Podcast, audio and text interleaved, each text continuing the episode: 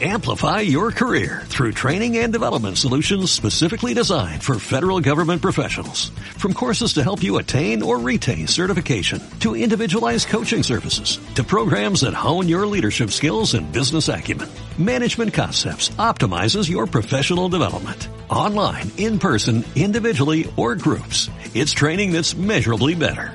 Learn more at managementconcepts.com. That's managementconcepts.com.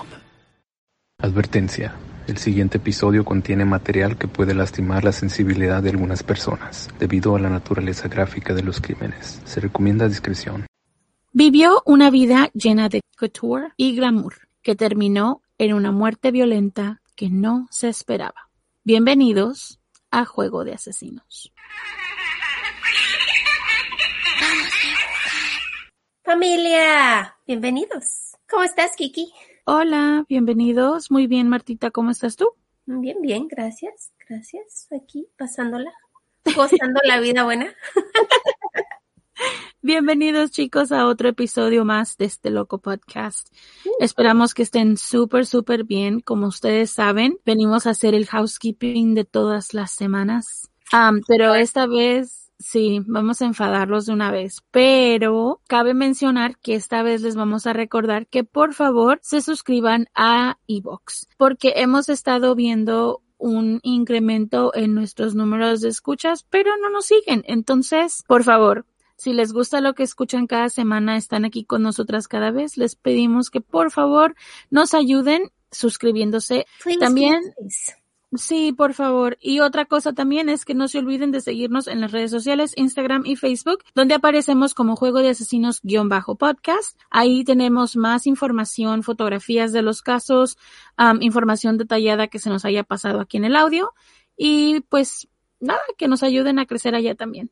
Sí, porque igual nuestro grupo de Facebook está creciendo cada día más. Gracias, bienvenidos. Y necesitamos un poquito de ayuda con lo que es Instagram y la página de Facebook regular. Y además que necesitamos uh, subscribers aquí en nuestro podcast porque sabemos que están allá afuera. Solo presionen el botoncito, please. Y también no se les olvide que tenemos la tienda de merch por si quieren algo o quieren ir a mirar lo que tenemos ahí. Bienvenidos a mirar y tal vez compren algo pero igual está ahí para, disponible para ustedes. También recordarles que si son parte de iBox Premium pueden disfrutar de nuestros episodios extra o si quieren apoyarnos directamente a nosotras económicamente, tenemos el servicio de mecenas y ahora nuestro housekeeping de siempre. No somos profesionales. No somos locutores. Ni narradoras. Ni investigadoras. Ni abogadas. Ni policías. Ni especialistas de ningún tipo. Solo somos dos simples mortales a las que les gusta mucho el true crime. Y hacemos muchísimo research para los casos que aquí se presentan. Usamos el Spanglish porque es lo que nos fluye. Este podcast es una combinación extraña entre true crime y risas. Y no, no nos reímos del crimen ni de las víctimas. Nos reímos de nuestros muy malos ejemplos, tonterías, mala pronunciación, usually me, me cosas. Si en algún momento crees que el true crime, las risas o nada de lo que hacemos en este podcast no van de la mano, no somos el podcast para ti, sorry. Sorry. Lo sentimos, de verdad no te vamos a gustar. Créenos, confía en nuestra palabra. Pero te agradecemos que hayas intentado. Gracias. Y esperamos que encuentres el podcast de tu agrado dentro de la plataforma de Evox. Que tiene muchísimos. Yo soy Marta. Y yo soy Kiki. ¿Están listos?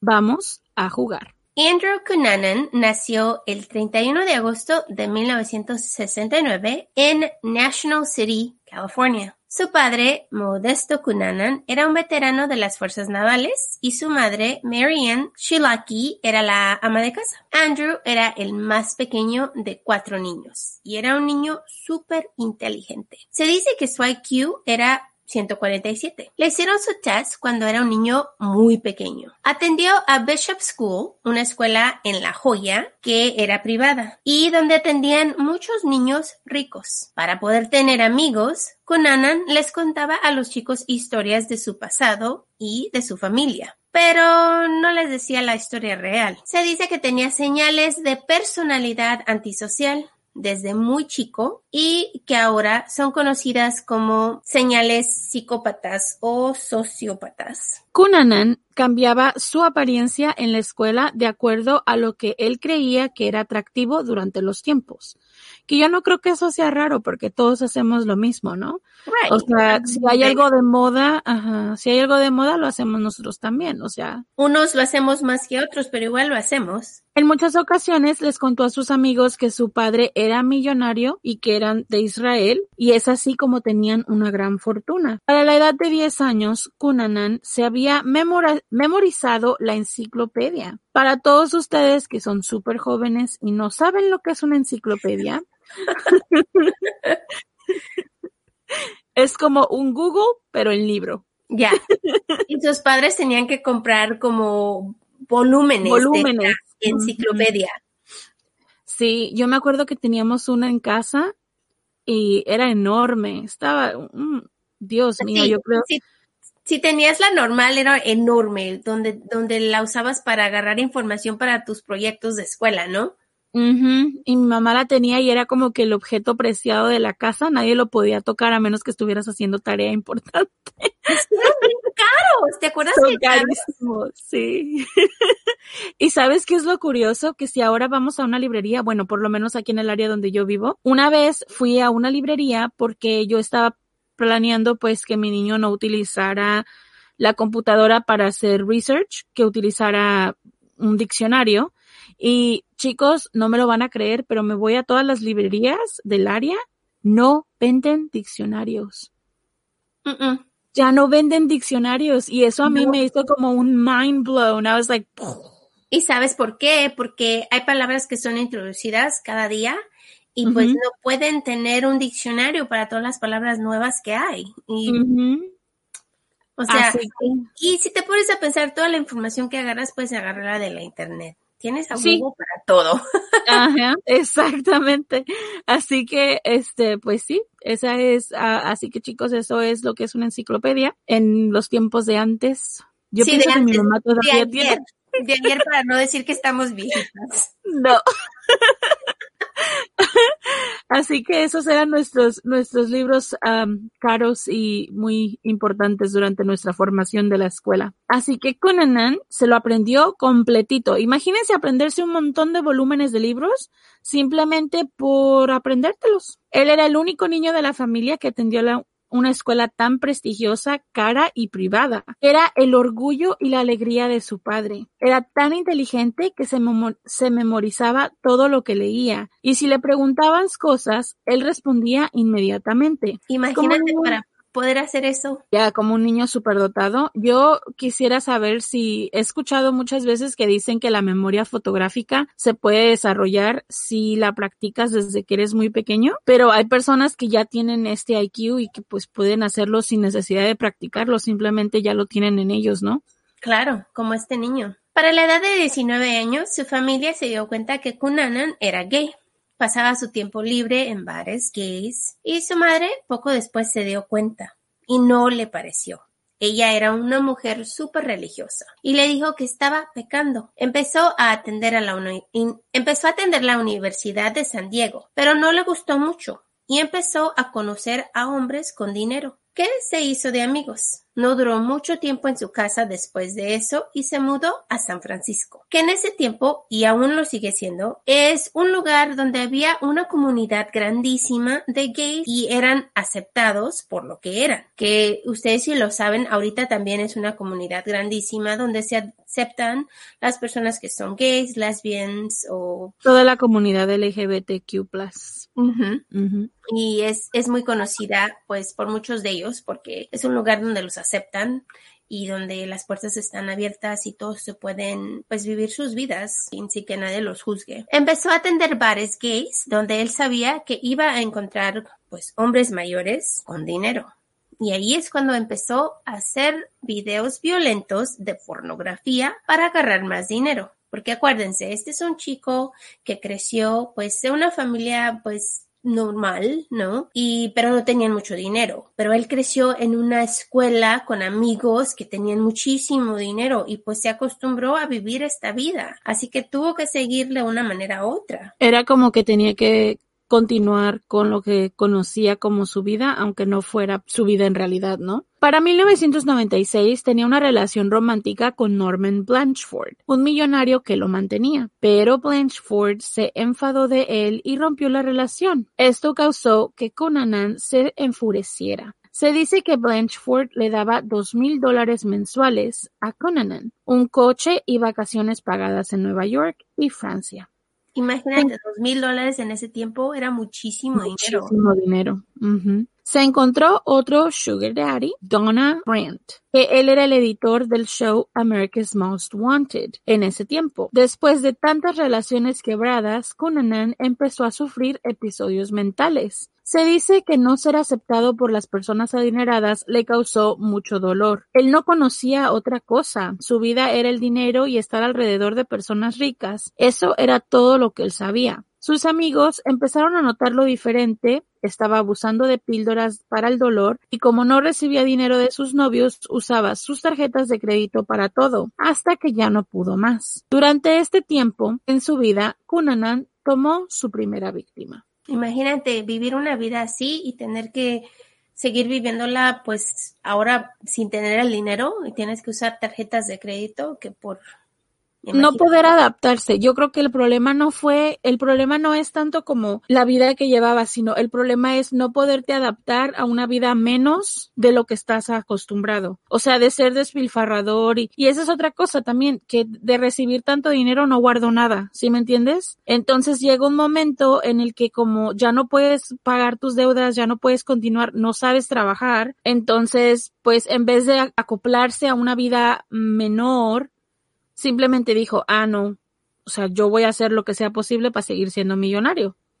Sí, ¿no? y, y además que me imagino que pues sus padres lo hubieran ayudado de otra manera. Es un chico inteligente que me imagino Claro. si hubiera tenido la ayuda que necesitaba, hubiera sido algo grande, porque atendió las escuelas que tenía que atender, o sea, para que se metió él solo con su IQ, ¿no? O sea, porque la inteligencia le ayudó muchísimo. Pero igual, como no sabía cómo hacerle con su vida, porque pues no fue algo que no le enseñaron, pues yo pienso que eso fue lo que lo trajo abajo, ¿no? Eh, que eso es lo que siempre hablamos nosotros aquí, es que hay personas que son inteligentes para la vida y personas que son inteligentes en la escuela y este es uno de ellos. Es inteligente en la escuela, pero no es inteligente en la vida, no sabe aplicar las cosas que aprendió en su vida diaria. Y a la hora de adaptarse, pues no se puede adaptar porque él está esperando algo acá arriba cuando en realidad solamente puede estar acá abajo, ¿no? Cunanan viajó de San Francisco a Minneapolis. Según él dijo que tenía unos amigos ahí y que tenía asuntos que resolver. Ahí es donde, donde se encontró con su ex amigo Jeff Trail. Trail le llamó a Cunanan y le dijo que empezó nuevamente a vender drogas y que se quería hacer parte de su crew. Para eso, Cunanan estaba abusando las drogas todos los días y cuando se dio cuenta que podía agarrar de su amigo, pues no perdió tiempo y fue a visitarlo. Pero solo dos semanas antes de que Cunanan llegara, Trail le dijo a su hermana que él no quería que Cunanan fuera a verlo. Le dijo que se habían enojado y que no solo se enojó con él, pero con muchas más personas. Él le dijo que pues su vida estaba en peligro y tenía que irse del área, si no lo iban a matar. Su hermana no sabía por qué su hermano no le dijo ni le dio más detalles. Solo él le dijo que estaba asustado, ¿no? El 24 de abril, Cunanan y cuatro de sus amigos salieron a comer, pero Cunanan no tenía dinero para pagar. Todas sus tarjetas de crédito estaban al max. Así que sus amigos pagaron el bill. El 26 de abril llegó al apartamento de Trail y lo encontró solo. Trail no estaba ahí. Se quedó ahí por un por unas horas, horas esperándolo. Y después, como no llegó, se fue. Al día siguiente, Trail llegó a su apartamento para hablar con Cunanan y no lo encontró porque él se había ido horas antes, ¿no? Pero me imagino, está en tu apartamento, ¿por qué no le llamas? ¿Y por qué no le dijiste que no ibas a estar ahí? ¿Qué tipo de amigo eres, no? I know. Pero también cabe mencionar que si no sabía si o si no quería verlo, ¿no? Entonces, Eso. ¿por qué le va a explicar que no va a estar en su casa si no se supone que llegue pues? Igual se dicen que ellos eran pues más de amigos y es por eso que Cunanan tenía llave del apartamento. A mí no es posible, ¿no? Tal vez. Trail le llamó hasta que lo encontró y Cunanan decidió regresar al apartamento para hablar. Cuando llegó ahí comenzaron a discutir. Cunanan decidió irse del apartamento, pero antes de irse, se robó la pistola de Trail. Cuando Trail se dio cuenta, le llamó y se dio cuenta que estaba en el apartamento de otro amigo, David Madsen. Trail fue a ese apartamento a recoger su pistola. Cuando llegó, Cunanan lo estaba esperando y lo empezó a golpear con un martillo en frente de Madsen. Para el 29 de abril, uno de los compañeros de trabajo de Madsen se empezó a preocupar porque él no fue a trabajar y fue a su apartamento a checarlo. Cuando llegó, llamó a la policía para que hicieran un wellness check, que es lo que ya les habíamos dicho antes, cuando llamas a la policía solamente para que chequen que está bien la persona que estás buscando. Y la policía entra al apartamento y olía, chicos, a muerte. Descubrieron ahí el cuerpo de Trail enrollado en una carpeta atrás del sofá. Su reloj estaba detenido a las 9.55 de la tarde, así que las autoridades dijeron que esa fue la hora en la que fue asesinado. De acuerdo a lo que estaba leyendo, me imagino que él se puso las manos hacia arriba para pues, parar los golpes que le estaba dado y le ha de haber dado en el reloj y eso lo paró. Y pues imagínate que pues si lo paró a la hora que estaba sucediendo el asesinato. David Madsen, de 33 años, fue la segunda víctima de Cunanan. Las autoridades creían que Madsen y Cunanan pasaron dos días en el apartamento después de la muerte de Trail. Imagínate. Uno de los vecinos miró cuando los hombres salieron el 28 de abril juntos. Primero pensaban que Madsen era un sospechoso, como Cunanan, pero la familia de Madsen dijo no, eso no puede ser. Yo no puedo creer que él puede cometer esa cosa, ¿no? Ese tipo de crimen. Y ellos pensaban que Cunanan pues lo secuestró. El 2 de mayo, los hombres fueron vistos juntos en el norte de Minneapolis en el jeep de Madsen, comiendo lonche en un bar. La mañana siguiente encontraron el cuerpo de Madsen cerca de Rush Lake, en Minnesota, con dos balas en la cabeza, estilo quemarropa, y que la arma que fue usada para asesinarlo era una pistola calibre 40 como la misma que asesinó a Trail y que fue robada de su apartamento. Se dice que Madsen era uno de sus amores muchos años atrás y es como ellos se conocían. En varias ocasiones, Cunanan le dijo a Madsen que se iba a mudar con él porque lo extrañaba. Todos dicen que se querían muchísimo. Después del asesinato, Cunanan manejó el jeep de Madsen y se fue hasta Nueva Jersey. Mientras estaba manejando, decidió pararse en un cementerio y se encontró con William Reese, de 45 años. Reese cuidaba el cementerio y cuando lo miró le preguntó qué estaba haciendo ahí. Ese mismo día, la esposa de Reese se empezó a preocupar porque el esposo no estaba llegando a la casa. Llamó al cementerio y les dijo que fueran a checarlo porque ella se le hacía muy raro que él no regresara ya. Cuando llegaron a su oficina encontraron su puerta abierta y el radio encendido. La trabajadora llamó a la policía y cuando entraron a la oficina encontraron que Reese tenía una bala en la cabeza estilo quemarropa con una pistola calibre 40. Esta vez, los oficiales encontraron el jeep de Madsen y se dieron cuenta que solo asesinó a Reese para quitarle la camioneta roja. está en un spree, ¿no? Es, y te das cuenta que lo está haciendo ahora por... Para huir. Lo hizo la primera vez, ahora está tratando de escapar, lo hizo otra vez y ahora está huyendo. Siguió su camino, manejando hasta que llegó a Florida. El 12 de marzo, Cunanan empezó a quedarse en un hotel llamado Normandy Plaza en Miami, donde pagaba 29 dólares por noche. Para el 12 de junio, su foto fue sometida a America's Most Wanted en el top 10 de fugitivos más buscados en América. Mientras los oficiales le buscaban la camioneta roja de Reese, Cunanan se escondió en simple vista por dos meses. O sea, no se escondió, estaba ahí como, ok, voy a vivir mi vida. Hasta usó su propio nombre en un pawn shop cuando les vendió cosas el 7 de julio que se había robado de sus víctimas, ¿no? La policía se dio cuenta que él estaba en el área el 14 de julio Y ahí es donde se dieron cuenta que se estaba quedando en el hotel Normandy Plaza solo porque pues se fue sin pagar el bill. No tenía dinero para ese tiempo para pagar el hotel y se fue y el hotel, el hotel llamó a la policía.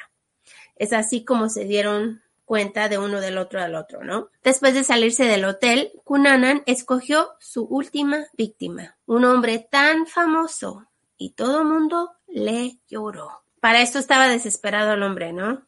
Oh, claro. Es un spree killer que está funcionando en cuestión a su necesidad. O sea, ya ahora solamente necesito lo que tienes, lo voy a tomar y asesina. Pues aquí su última víctima fue Gianni Versace. Él nació el 2 de diciembre del 46 en Reggio di Calabria, Italia. Versace creció en un mundo de diseño aprendiendo de su madre que era la dueña de un negocio de vestidos. Su madre tenía una boutique y ahí es donde él se enseñó a diseñar sus propias prendas. Después de terminar la high school, se fue a trabajar con su madre. En 1972 se mudó a Milán, donde comenzó a hacer su propia ropa para diseñadores italianos como Jenny Callahan y cómplice. En 1978 lanzó su colección lista para la venta. La colección era solo para damas. El negocio era un negocio de familia y su hermano Santo y su hermana Donatella empezaron a trabajar para él. Versace tenía un estilo glamoroso y fue él que introdujo el vestido sirena al mundo. Todos lo conocemos, chicos, todos lo conocemos. Sí, apretadito, apretadito hasta los pies. Ajá, que sea, se amplió. el diseño era único para él. Usaba material innovador, como aluminio y usaba técnicas nunca jamás vistas. Usaba lasers para sus shows y piel y caucho. Es cuando sacó su brand, la cabeza de la medusa, que se, ha visto mucho si ven la marca de Versace. La cabeza para ese tiempo era conocida por todo el mundo. Tenía ropa, accesorios, perfumes, todo. En 1989 lanzó su, su colección Couture, y añadió dos líneas a su colección, Versus y Instante. En 1990, una de sus prendas más famosas fue un vestido con alfileres dorados que se puso la actriz Elizabeth Hurley en su estreno de película en 1994. Así que imagínense, una estrella otra vez saca un vestido, todos lo ven en la red carpet, y de repente, ¡boom!, eres famoso. Versace comenzó a tener muchas amistades famosas, especialmente con supermodelos. Sus amistades eran muy reconocidas como Elton John, Madonna y Naomi Campbell. Versace fue el primer diseñador que supo que tener una estrella enfrente de sus shows traía mucha atención y te hacía mucho más famoso porque obviamente si estás en un runway y tienes a alguien súper famoso sentado justo al frente, toda la gente va a estar al pendiente, ¿no? Tratando de ver por qué están ahí, ¿no? ¿Qué es tan interesante que hay que verlo? ¿Y cómo conoces a Madonna? Ok. Ajá. Fue el primer diseñador que empezó a introducir la moda a las estrellas de música. Y es así como creció su imperio. Es, no solo era pues estrellas de música, sino estrellas de televisión, estrellas de cine, al igual como pues sacar esta ropa que era pues muy rara y muy diferente al mundo y es como llamó la atención. Versace era tan conocido que recibió muchos premios, incluyendo cuatro Lockio Doors, conocidos como el Oscar de la moda americana en 1993. Su moda creció rápido y muy pronto estrellas de teatro usaban sus vestidos durante sus conciertos y durante los ballets. Recibió el premio de Machera di Argento por sus contribuciones al teatro. También creó disfraces para estrellas famosas como Elton John, que usó durante sus conciertos, Madonna y Tina Turner. Sus diseños han aparecido en museos famosos. En 1991 empezó su línea de fragancias, muebles y decoración para hogares. También empezó a escribir novelas que fueron, pues igual, bien recibidas. Pues imagínate, tienes a este hombre con este nombre, tú de repente saca una novela, claro que la vas a comprar, ¿no? Versace diseñó durante los ochentas y noventas y empezó a sacar diseños llenos de sensualidad y sexualidad. Uno de sus diseños más riesgosos durante su tiempo fue un vestido estilo baby doll hecho con plástico y pipas con pedazos de malla plateados. Muchos consideraban sus diseños vulgares, pero a Versace no le importaba que lo criticaran. En vez de empezar de nuevo, decidió sacar sus diseños vulgares al público en un show en Milán. Paparazzis y estrellas fueron invitados al show y muchos modelos famosas caminaron el runway con estos diseños. Esto lo hizo aún más famoso por todo el mundo. Y cabe mencionar que cuando tienes prensa, si es mala o es buena, es prensa. Atención.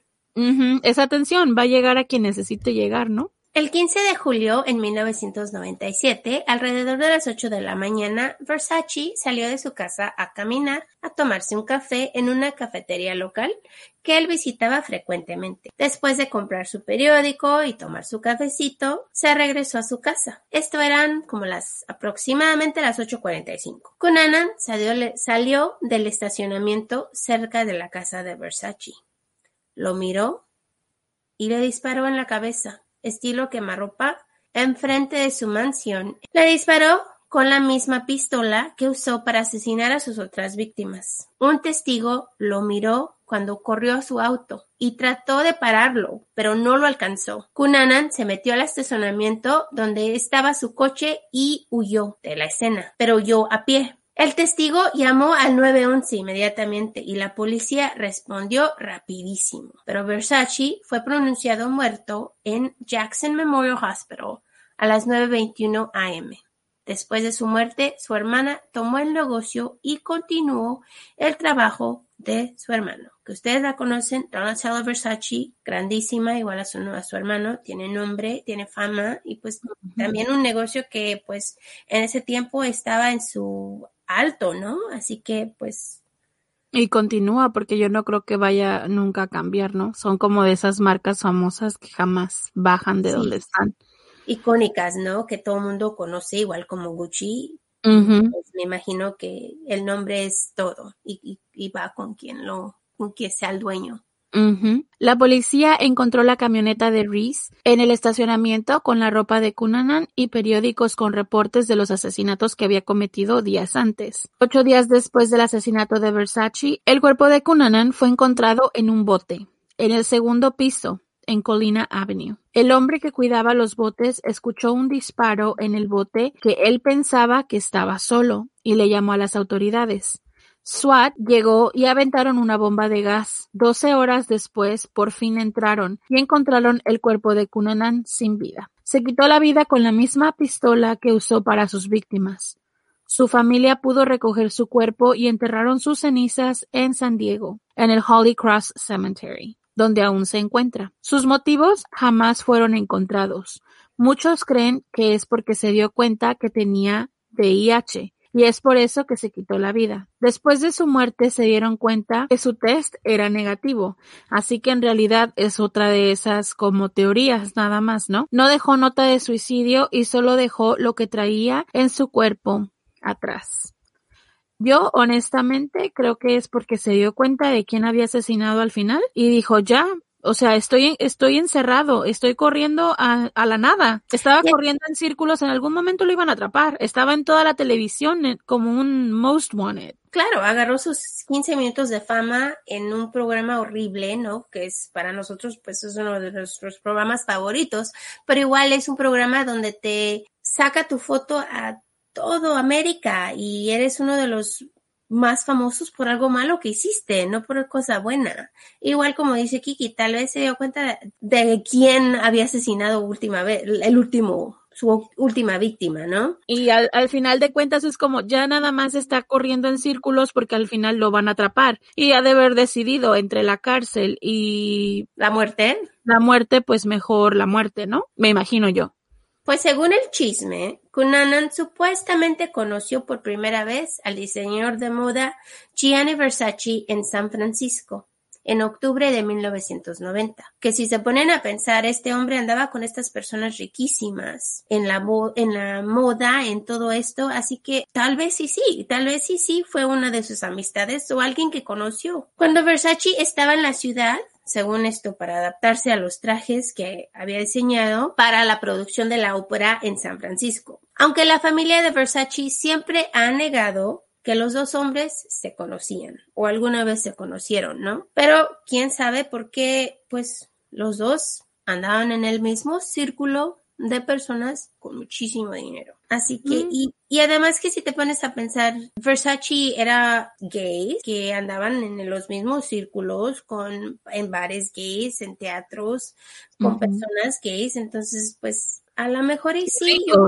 sí yo pienso que sí se conocieron. Es esto que yo digo. Ponle que quizás no era como que, oh, se conocen, se conocen, pero a lo mejor en algún momento cruzaron palabra o los presentaron o algo, ¿no? Por estar en el mismo círculo, vaya. Right. De que se conocieron solo si fue así como dices, saluditos, yo sé quién eres, eres uno de los, las personas más famosas del mundo, ¿no? A lo mejor es sí. Además que cabe mencionar, y esto lo vamos a decir, o sea, en esa época, lo que son los setentas, los ochentas, la comunidad gay estaba pasando por un problema horrible con el VIH y eran, habían sido, este, discriminados, marginalizados, estaban siendo atacados constantemente entonces, las comunidades de personas de la comunidad LGBT se unían más. Era como que los círculos eran muy cerrados precisamente por lo mismo, ¿no? Porque estaban pasando por una época donde de verdad, este, fue muy difícil. Ha sido, yo pienso que en toda la historia, una de las etapas más horribles para la comunidad, una forma muy horrible de, de, opresión y de apuntar el dedo. Y entonces creo que esto es lo que por lo que la gente está tratando de, darle este como si se conocían, porque obviamente los círculos de personas de la comunidad eran muy cerrados. O sea, no, no, era como que estaban abiertamente con cualquiera, ¿no? Estaban en un, como en un área pequeña y entonces es, especialmente en San Francisco, donde se sabe que la comunidad tiene ciertas áreas donde se ven, este, tiene ciertos lugares donde pueden congregarse y ese tipo de cosas. Ah, y todo esto apareció de los 70s, 80s en adelante, cuando las personas tenían que tener más cuidado al estar en la calle por lo que otras personas estaban haciendo en contra de ellos, este, discriminándolos y prácticamente pues tratándolos súper mal. Entonces creo que es, es muy posible. Yo sí creo que en algún momento hayan cruzado palabra, mínimo. No, y además te ponte a pensar que en ese tiempo cuando primero salió la enfermedad, todo el mundo pensaba que, que la pasabas así solo por tocar o respirar o sentarse en la misma, en la misma taza de baño que otra persona. No sabían que era una enfermedad que se transmitía sexualmente, transmitía sexualmente o con sangre, ¿no? Y, y es cuando no solo eran gays, y eran odiados por las gentes que no los entendían, pero sino también tenían esta enfermedad que la gente no entendía. Entonces era como el doble whammy, ¿no? Todo el mundo. Y es que lo apuntaron directamente a la comunidad gay. Dijeron, es que si eres gay lo tienes. Imagínate la presión social, el problema que estás incrementando hacia ellos, porque si ya de por sí son una comunidad que está marginalizada, lo están, o sea, todo el tiempo están dale y dale y dale en contra de ellos y de repente les agregas que, oh, es que ellos traen la enfermedad, uff, olvídate, ese tiempo, lo que fue de los ochentas en adelante, era el, es el peor tiempo para, para la comunidad, yo pienso, y yo pienso que estos, es, estos son el tipo de, de, de, partes de la historia donde las congregaciones y, y los, los grupos de ayuda y grupos de apoyo entre la comunidad pues crecieron más, se incrementaron, limitabas las personas con las que hablaban porque la gente tenía miedo, o sea, tenían mucho miedo, tanto estar en la comunidad, no porque ellos creyeran que la enfermedad venía solamente para ellos, pero el simple hecho de que tenían miedo de cómo los iban a tratar en la calle, más aparte la enfermedad, más aparte la ignorancia de todo mundo. Y más en un, en un círculo tan pequeño, ¿no? Porque si claro. pensar en ese tiempo eran pequeños. Y para ustedes que tal vez quieran ver, no sé si han visto o han escuchado la, de la película llamada Philadelphia, es una de las películas que habla de lo que es tener el SIDA, de ser homosexual, está buenísima. Si nunca la han visto, se las recomiendo. Este es una película, pues claro, está viejita, ya salió en, ¿qué será? En 1993, por ahí, noventas. Pero si tienen tiempo y si quieren mirarla, está buenísima. Habla de todas estas cosas que estamos hablando ahorita y pues les da como una vista a lo que estaban viviendo ellos en ese tiempo y lo triste que era no solo ser homosexual en ese tiempo, pero también tener el virus que pues era nuevo para todos, así que se la recomiendo si no la han visto. Esos esos ataques de pánico en la sociedad que nos nada más nos chingan a todos, yo creo. Y fíjate, eh, si te pones a pensar, ahorita estamos pasando por uno de esos, porque pues el, lo que es el COVID, el corona virus está por todos lados y todos estamos así como, ok, ¿cómo se pasa? Y te puedes morir y tienes miedo a esta cosa que está sucediendo ahorita en nuestro mundo. La única diferencia es que ahora tenemos la internet y podemos comunicar un poco más de información entre unos y otros y en aquel tiempo no. O sea, esa, yo pienso que esa es una de las diferencias, es de que ahora no podemos nada más echarle la culpa a alguien, como en los tiempos de antes donde nada más apuntaban el dedo y decían, ese lo tiene y ya, ¿no? y, y, eso, y también que tenemos la medicina ahora para curar lo que es el SIDA y para ayudar a personas que tienen el SIDA y que están viviendo con el SIDA y viven felices, viven vidas llenas y pues es, es otro mundo, chicos, otro mundo. Sí, además también si quieren escuchar sobre el VIH y información sobre eso, también hay un podcast que se llama A Puerta Abierta del Closet. Si lo quieren escuchar está en Spotify y tienen un capítulo especial que habla sobre el VIH. Así que para más información les dejo los links ahí y el nombre de la película también en la caja de información y si no va a estar en Instagram y en Facebook para que pues si tienen tiempo y quieren aprender un poco más y leer un poco más, pues ahí tenemos la información, ¿no? Igual si quieren ver la película de Versace, hay una movie que salió en el 2018 por si ya ves que ustedes siempre nos piden si tienen películas, eh, las historias que hacemos, esta sí tiene. Así que en el 2018 salió la movie y este también si quieren ir a verla, se llama ah, El asesinato de Gianni Versace, American Crime Story. Así que. There we go. Ahora. Pues vamos a terminar en otra nota. Chicos, Kiki y yo decidimos traerles una cosita extra. So, cada episodio grande tenemos esto que le llamamos trapitos al sol. y es donde les contamos un poquito de nosotras. Y los invitamos a que cuenten un poquito de ustedes. Claro, acuérdense que si lo cuentan, lo vamos a poner aquí, so keep it PG. y si es algo que no quieren que sepan, Nada más nos envían un mensaje privado en Instagram o Facebook y nos dicen, esto es anónimo y ya. Y no lo quieren contar, porque ustedes claro, claro. estamos aquí para ustedes. Nos escriben y nosotros podemos compartir el chisme.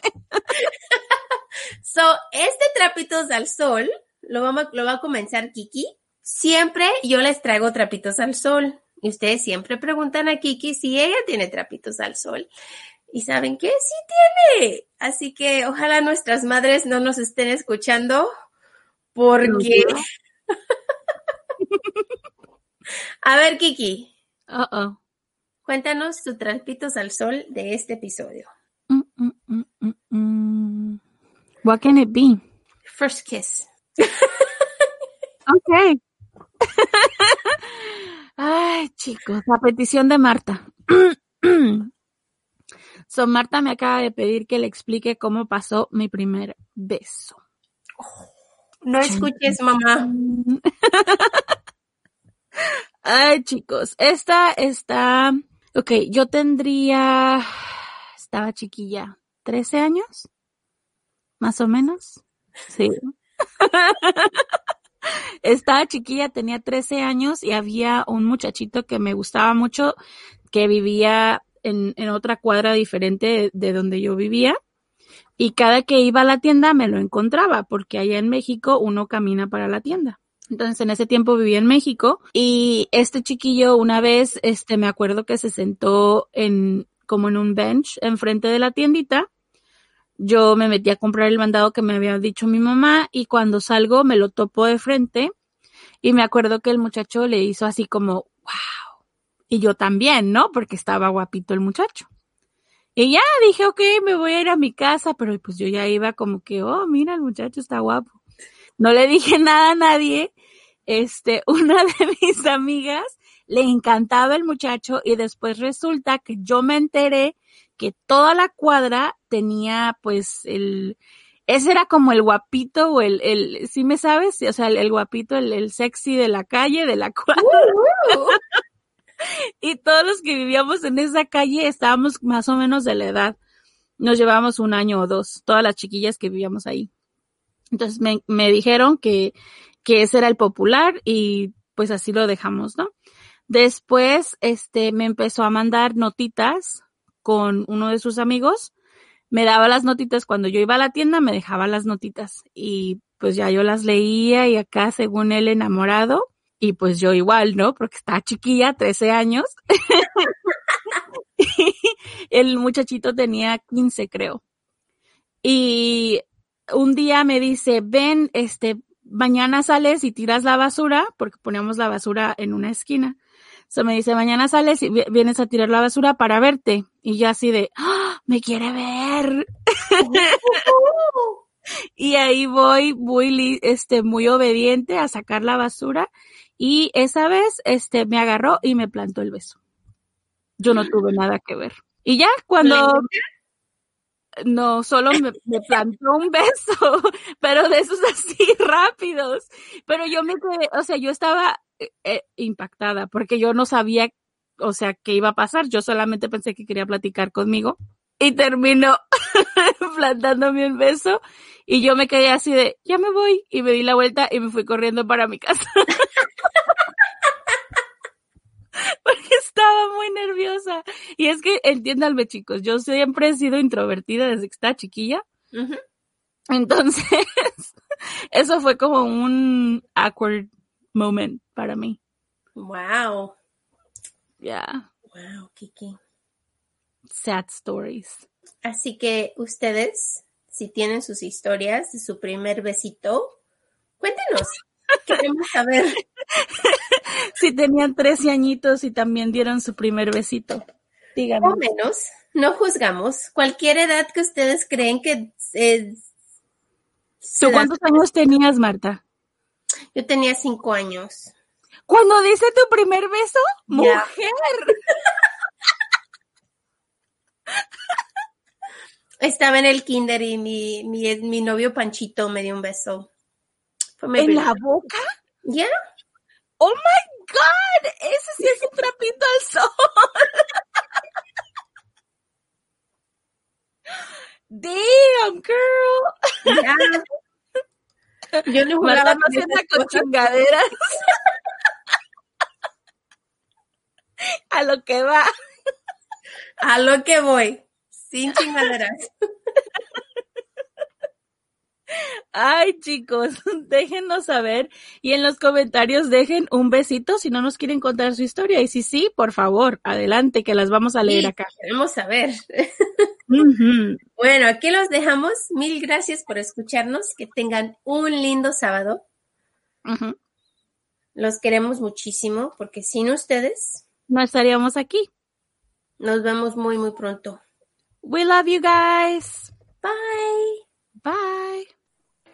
No olvides revisar nuestras redes sociales, Facebook e Instagram, donde aparecemos como Juego de Asesinos-podcast. Para ver fotos referentes a los casos que cubrimos y también los links a nuestra tienda de mercancía. Somos un iBox Original. Gracias por escuchar. Amplify your career through training and development solutions specifically designed for federal government professionals. From courses to help you attain or retain certification, to individualized coaching services, to programs that hone your leadership skills and business acumen, Management Concepts optimizes your professional development. Online, in person, individually, or groups. It's training that's measurably better. Learn more at managementconcepts.com. That's managementconcepts.com.